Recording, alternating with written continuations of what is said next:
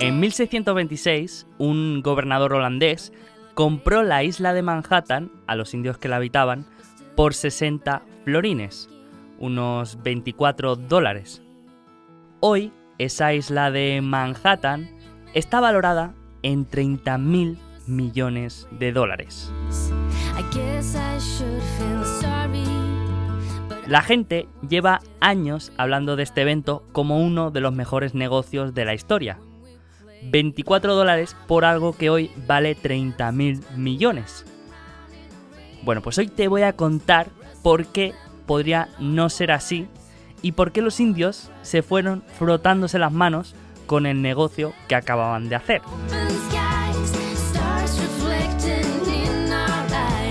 La primera razón por la que se fueron tan contentos es bastante simple, y es que la isla no era suya. Cuando se enteraron que venían unos forasteros, se movieron a la isla para intentar sacar algo por aquel pedazo de tierra, pero ellos vivían en Long Island. La segunda razón es que, aunque las tierras hubieran sido suyas, aquel intercambio podría haber sido más rentable para los indios de lo que parece. Si aquellos 24 dólares que recibieron lo hubieran invertido en un fondo indexado replicando al mercado americano, a día de hoy esos 24 dólares valdrían casi 30 billones de dólares. Billones con B. Y aparte no tendrían que estar cortando el césped de Central Park.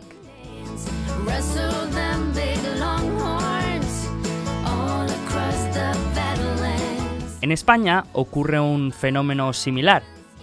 Existe la creencia popular de que la inversión inmobiliaria es la más segura y la más rentable. Si vemos los pisos del centro de Barcelona y Madrid, hoy valen tres veces más que al final de los 80. Todo ha subido. Bastante, por cierto. Ahora, si ese dinero lo hubiéramos invertido en renta variable, por ejemplo, en un fondo indexado al mercado americano, el resultado habría sido mucho mayor. Y eso sin hipoteca y teniendo en cuenta el coste de alquiler.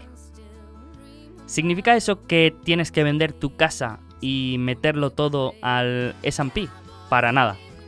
Pero estas anécdotas totalmente absurdas y tramposas te hacen ganar perspectiva sobre dos cosas. La primera es que no todos los activos se benefician igual del poder del interés compuesto. Y la segunda es que esto del largo plazo se nos está yendo un poco de las manos.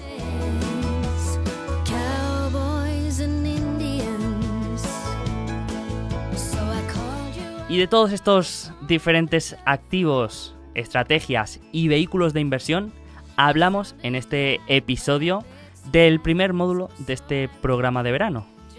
Un episodio en el que haremos un pequeño recorrido por todas las opciones que tenemos para aproximarnos a la inversión, desde la gestión pasiva y la gestión activa hasta la renta variable y las criptomonedas.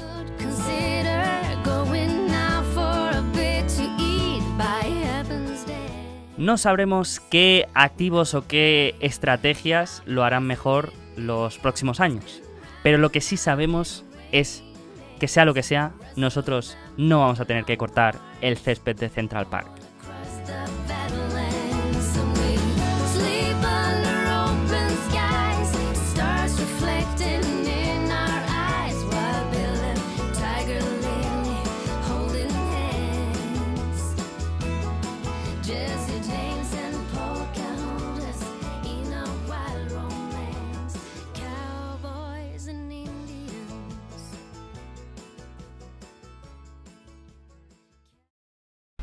Company behind every stock.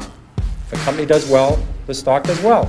And you buy a group of them, you basically don't lose money. Bueno, quinto día ya de esta primera semana, del primer módulo en el que ya hemos visto qué era la inversión, por qué había que invertir, cuándo había que empezar y quién podía hacerlo.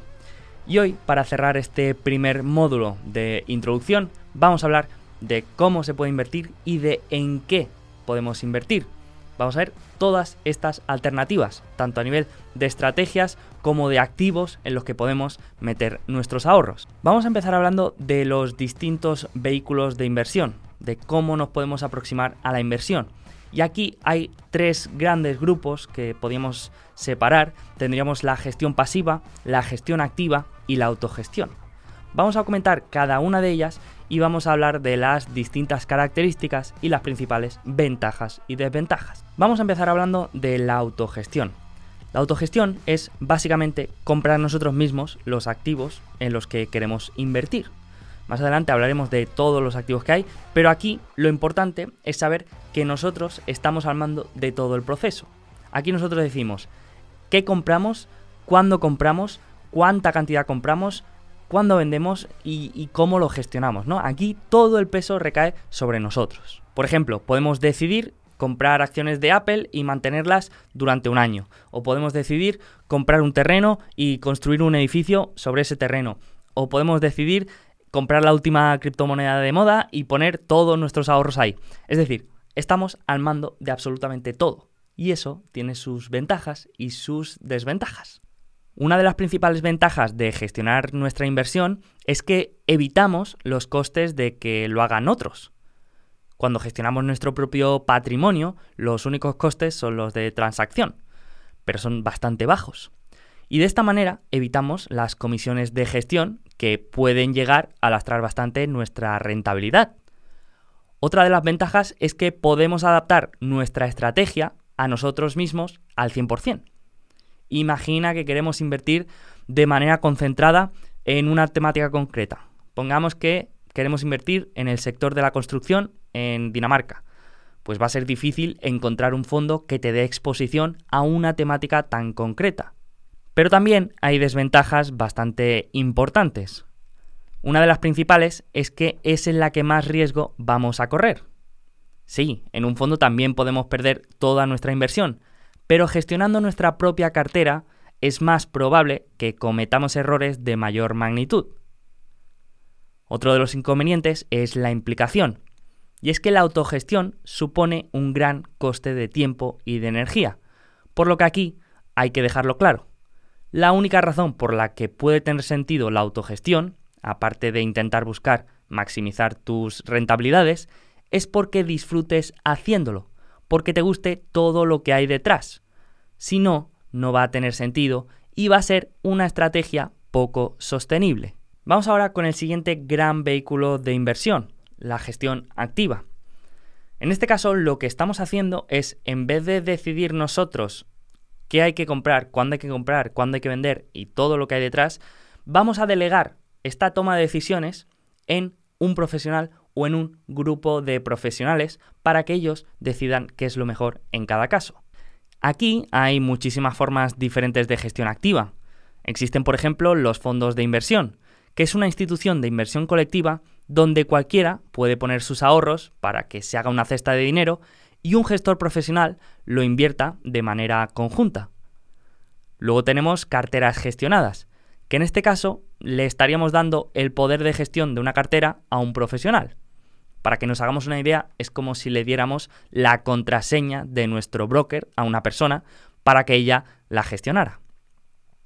Después tendríamos las SICAPs, que son parecidas a los fondos de inversión, pero en este caso también cotizan en mercado abierto. Luego tendríamos fondos de inversión privados, que son también muy parecidos a los fondos de inversión. Los inversores aportan un capital y los profesionales del fondo lo gestionan. Solo que en este caso estamos hablando de gestión privada. No está tan regulada como los fondos de inversión y tienen mucha más flexibilidad y pueden invertir en una variedad más grande de activos y con estrategias muy diferentes. Aquí podríamos encontrar, por ejemplo, los famosos hedge funds, los fondos de cobertura, que son tan populares en Estados Unidos. Y por último, tenemos los REITs y SOCIMIS, que son un vehículo especial porque son fondos, pero también empresas, por lo que no es puramente gestión activa.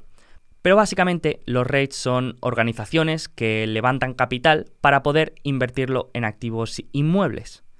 La diferencia aquí está en que ellos gestionan esos inmuebles, por lo que también podría estar considerado como una empresa. Aquí, al revés que con la autogestión, nosotros no vamos a decidir ni qué vamos a comprar, ni cuándo lo vamos a comprar, ni cuándo lo vamos a vender, ni nada.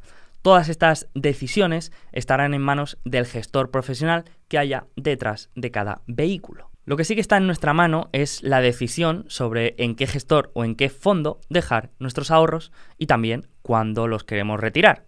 Es decir, por ejemplo, si nos interesan mucho las empresas tecnológicas, pues podemos buscar un fondo especializado en este tipo de empresas. O nos interesan los activos residenciales, pues podemos buscar un REIT especializado en activos residenciales.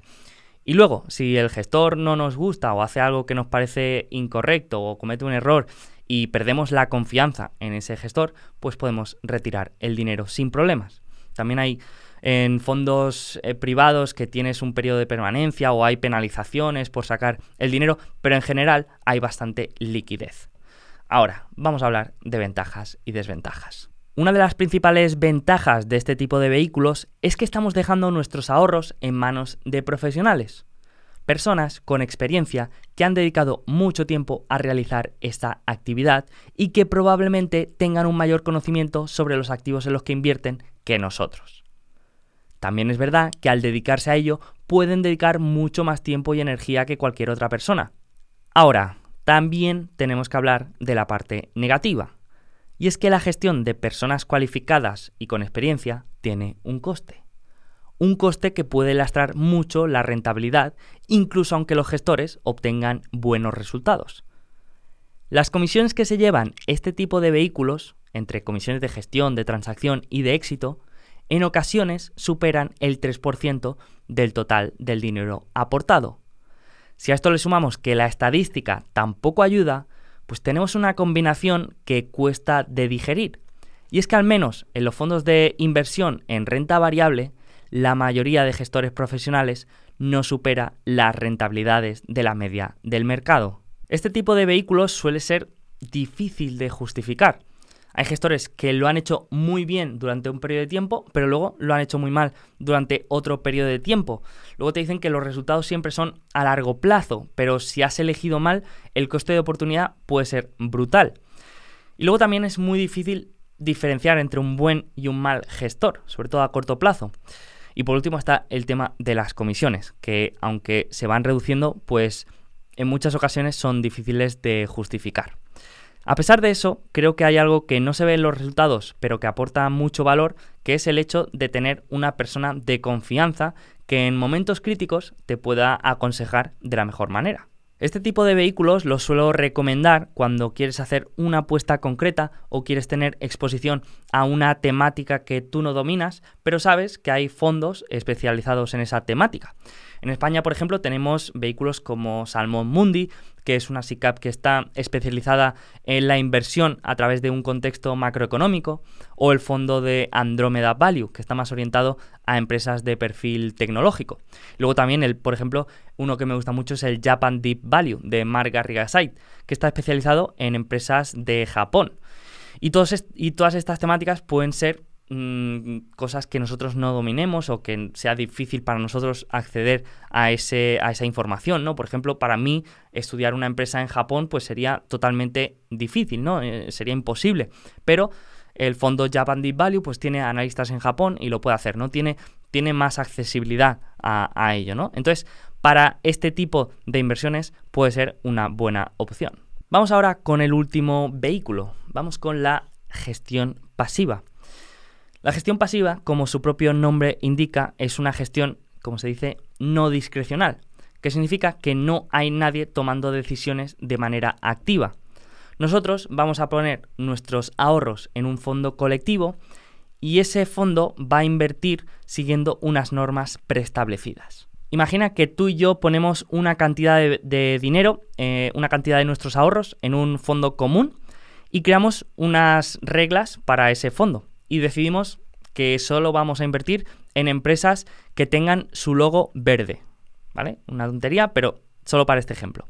Entonces, nosotros aportamos nuestro dinero a ese fondo y ese fondo va a invertir solo en empresas que sigan ese criterio. En este caso, que tengan el logo verde. Si tenemos una empresa en el fondo que cambia su logo de verde a rosa, automáticamente esa empresa va a salir de, ese fondo. Y esto es un ejemplo muy tonto, pero es para que veamos cómo funciona. Aquí hay dos tipos de instrumentos para invertir de manera pasiva. Tenemos los ETFs y los fondos pasivos. que son iguales, solo que la única diferencia es que los ETFs los puedes comprar y vender como si fueran acciones y están en todos los brokers. Vamos a ver ahora las ventajas y las desventajas de esta gestión pasiva.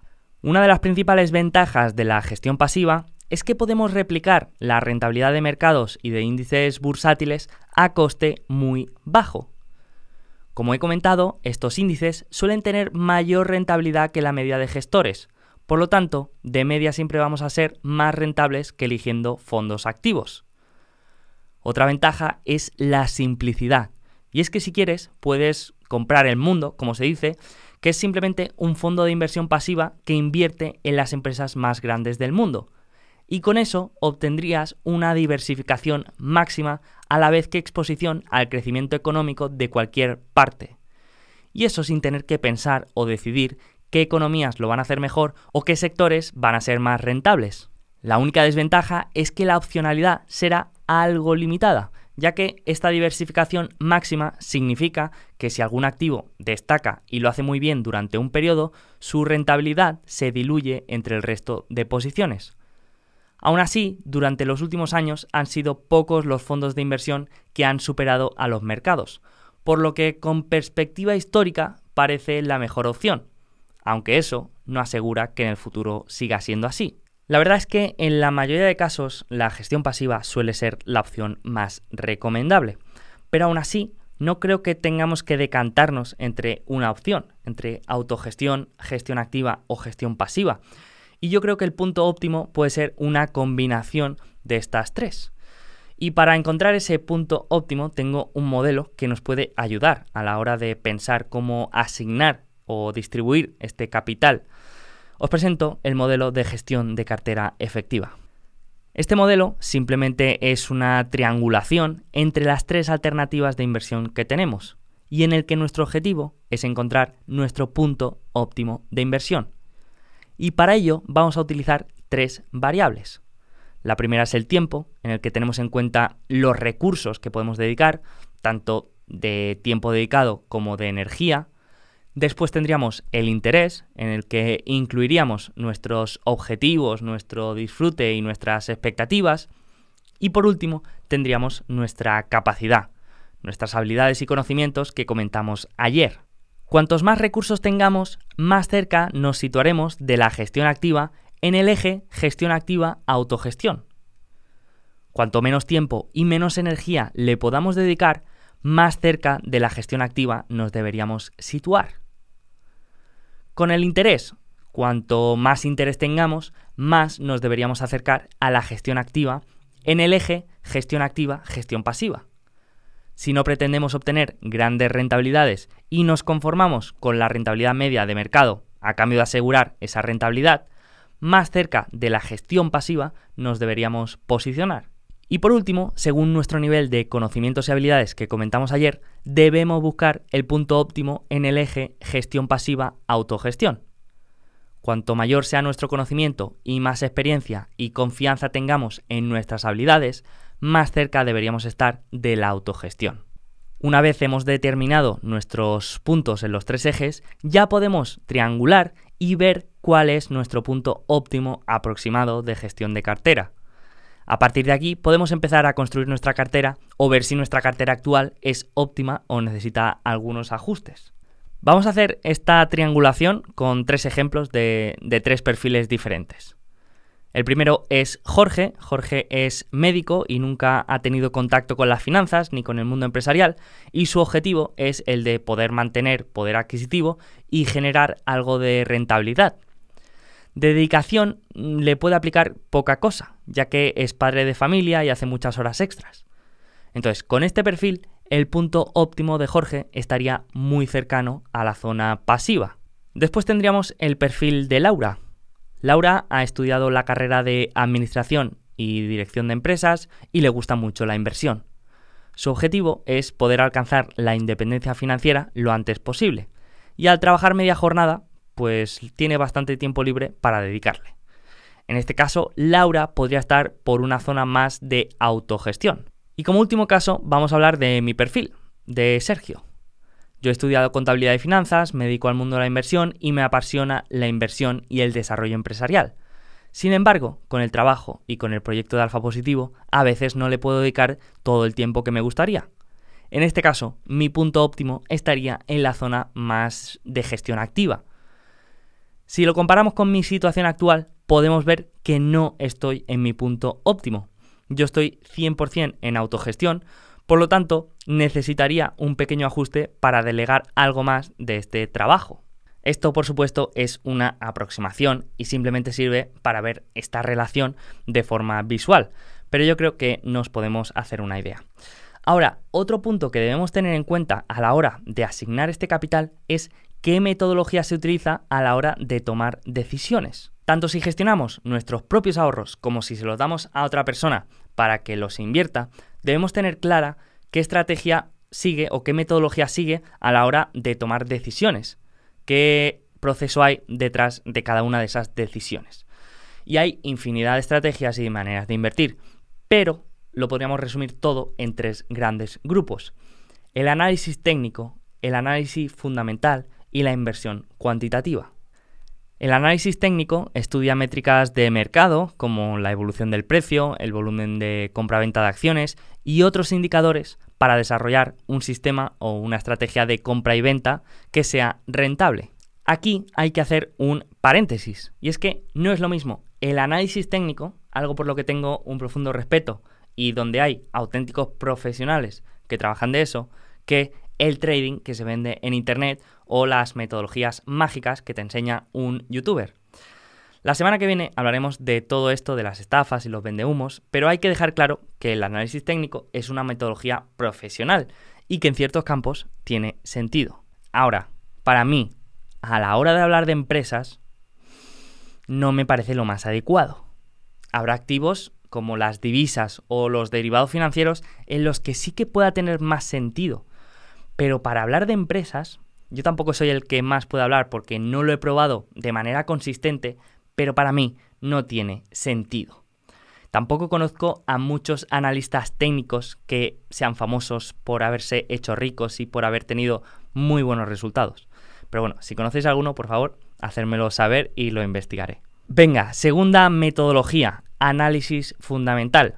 Esta es la que yo utilizo, esta es de la que hablamos aquí en alfa positivo. En el análisis fundamental se estudian las características propias de los activos y las variables que influyen en su precio, para así determinar su valor. Aquí no miramos ningún indicador de mercado, sino que miramos, en el caso de las empresas, si la empresa ha crecido, si tiene un buen director ejecutivo, si tiene buenos márgenes, en el caso, por ejemplo, de un inmueble, miraríamos si va a haber demanda por ese tipo de inmueble, si va a haber demanda por ese tipo de localización geográfico, si en la situación económica actual lo puede hacer bien, todo lo que pueda influir en su valor, para al final poder valorar ese activo y determinar el precio al que estaríamos dispuestos a comprarlo. Esta, para mí, es la aproximación más lógica a la inversión. Estudiar un activo para determinar su valor y saber así qué dinero estaríamos dispuestos a pagar por él. Pero todavía queda otra metodología que también es muy interesante, que es la inversión cuantitativa. En la inversión cuantitativa no interviene ninguna persona en la toma de decisiones, es lo que antes hemos dicho como no discrecional. Una estrategia de inversión cuantitativa estudia el pasado para comprobar el resultado de una inversión concreta y desarrolla un modelo para invertir a futuro. Pongamos, por ejemplo, que un inversor cuantitativo detecta que todas las empresas que han crecido durante 10 años y su margen se ha mantenido estable, durante los siguientes 5 años su rentabilidad en bolsa es muy buena. Ahí podría decidir hacer una cartera que de manera automática compre todas las empresas que hayan crecido durante 10 años consecutivos y que su margen se haya mantenido estable. Eso sería una estrategia de inversión cuantitativa pero las hay de más simples todavía. La gestión pasiva la podríamos considerar dentro de este grupo de inversión cuantitativa. Al final invierte siguiendo unas reglas preestablecidas y no hay ninguna persona en el proceso de toma de decisiones. En este caso, la gestión pasiva es todavía más simple porque los criterios de incorporación o, o de venta de una posición en un fondo es por criterios de pertenecer a un índice o de pertenecer a un grupo de empresas o a un sector concreto. Pero bueno, una vez ya hemos visto cómo podemos aproximarnos a la inversión y qué diferentes estrategias hay a la hora de invertir, solo nos falta una cosa, ver en qué podemos invertir. Así que ahora vamos a ver todos los diferentes activos en los que podemos invertir. El primer activo por excelencia es la renta variable, de la que ya habíamos hablado.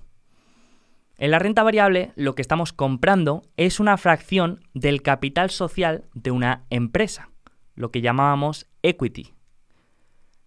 Si una empresa, por ejemplo, tiene un valor de mercado de 10 millones y tiene 2 millones de acciones, cada una de estas acciones valdrá 5.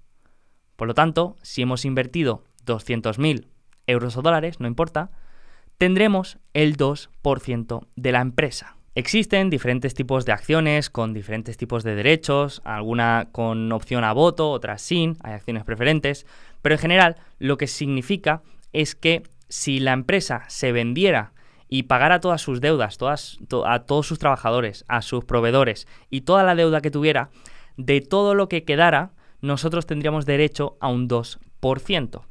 Esto es lo que se conoce como un derecho residual en la empresa. La principal característica de estos activos es que no sabemos cuál va a ser la rentabilidad que obtengamos. De ahí el nombre de renta variable. La rentabilidad dependerá de la evolución de la empresa, así como del precio que hayamos pagado por ella y de las expectativas que tenga el mercado sobre su futuro.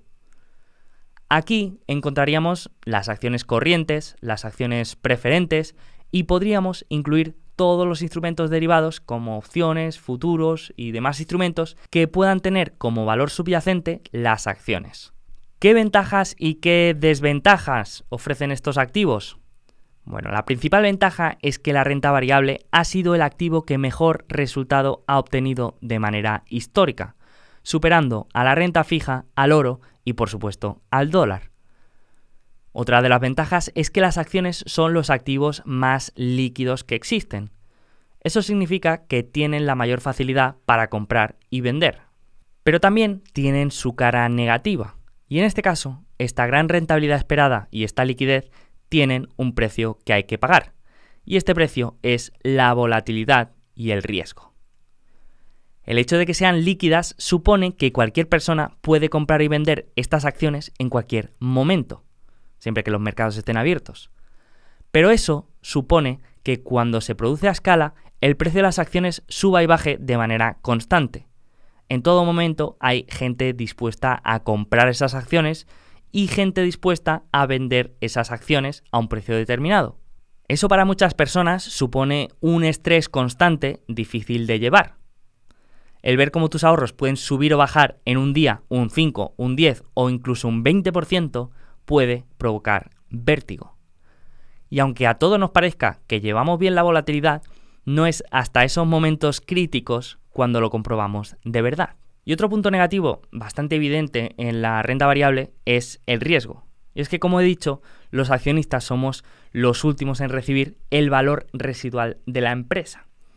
Esto significa que si la empresa va mal y tiene que cerrar, puede que sea capaz de pagar a sus trabajadores, a sus proveedores, a sus bonistas, pero una vez cumpla todas sus obligaciones, puede que no quede nada para el accionista. Es decir, aquí podemos perder el 100% de nuestro dinero en cualquier tipo de activo, pero quizá en la renta variable sea en el que pueda ser más probable. Vamos con el segundo activo en el que podemos invertir, la renta fija. En este caso, al contrario que con la renta variable, no nos estamos convirtiendo en propietarios parciales de una empresa, sino que nos estamos convirtiendo en prestamistas.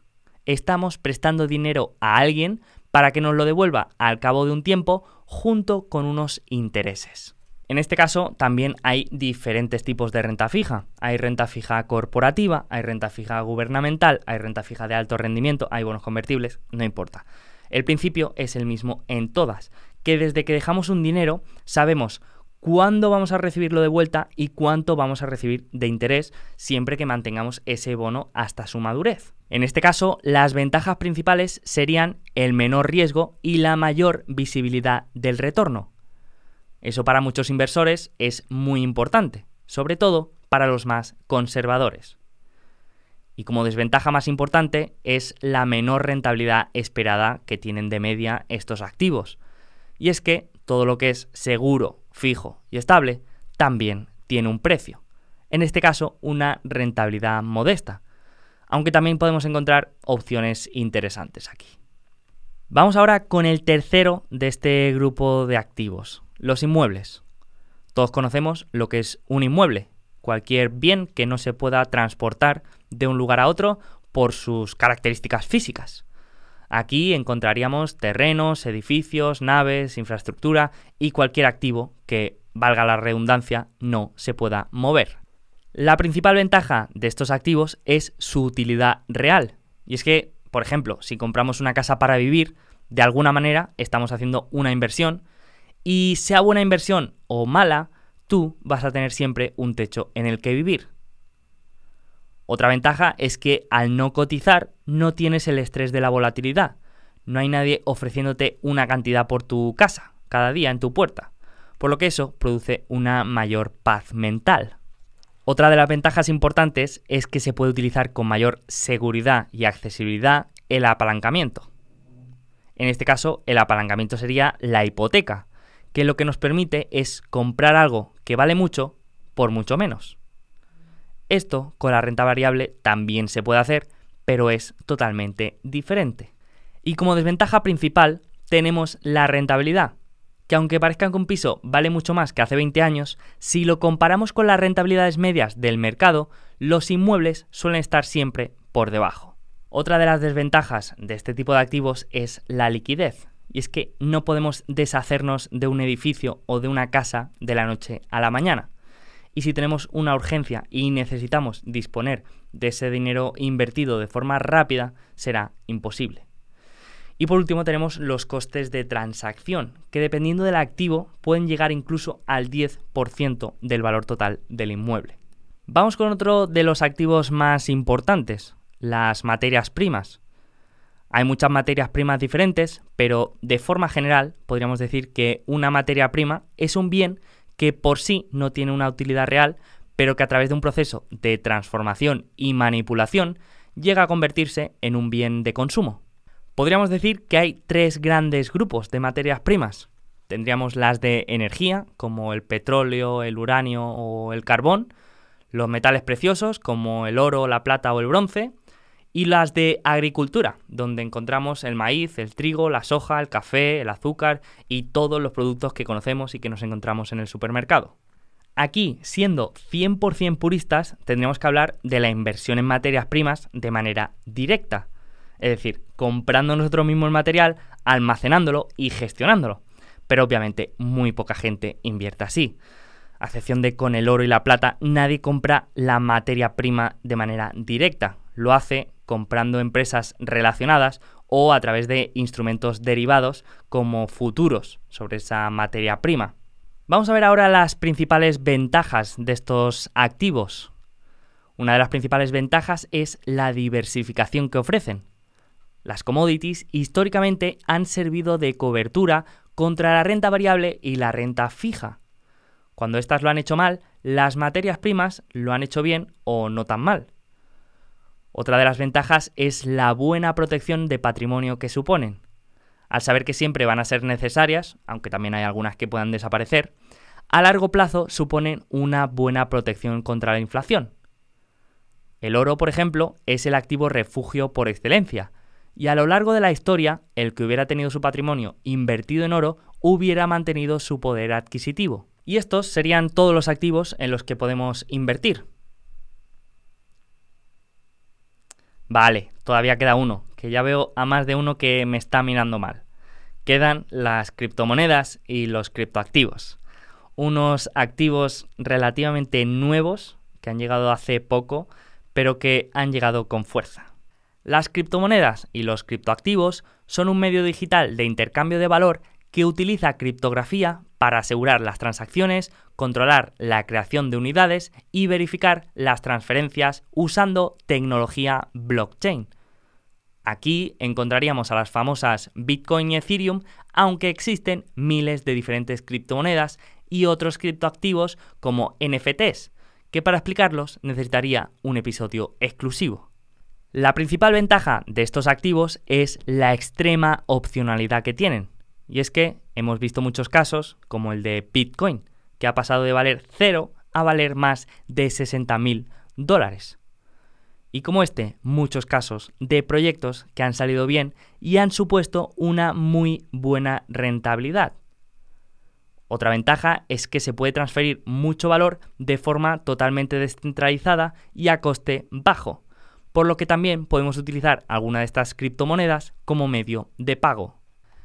Pero también hay que hablar de las desventajas de estos activos, y es la extrema volatilidad que tienen, el riesgo de cada una de estas criptomonedas y la complejidad, no solo para entenderlas, sino para almacenarlas con seguridad. Y ahora sí, ya hemos visto los principales activos en los que podemos invertir y ya podemos cerrar este episodio que ha salido un poco más largo de lo habitual, pero creo que ha ido bien para ver desde el principio todas las alternativas que tenemos a la hora de invertir. Así que cerramos este episodio, os dejo el monográfico que he ido siguiendo en la descripción de este episodio y nos vemos la semana que viene.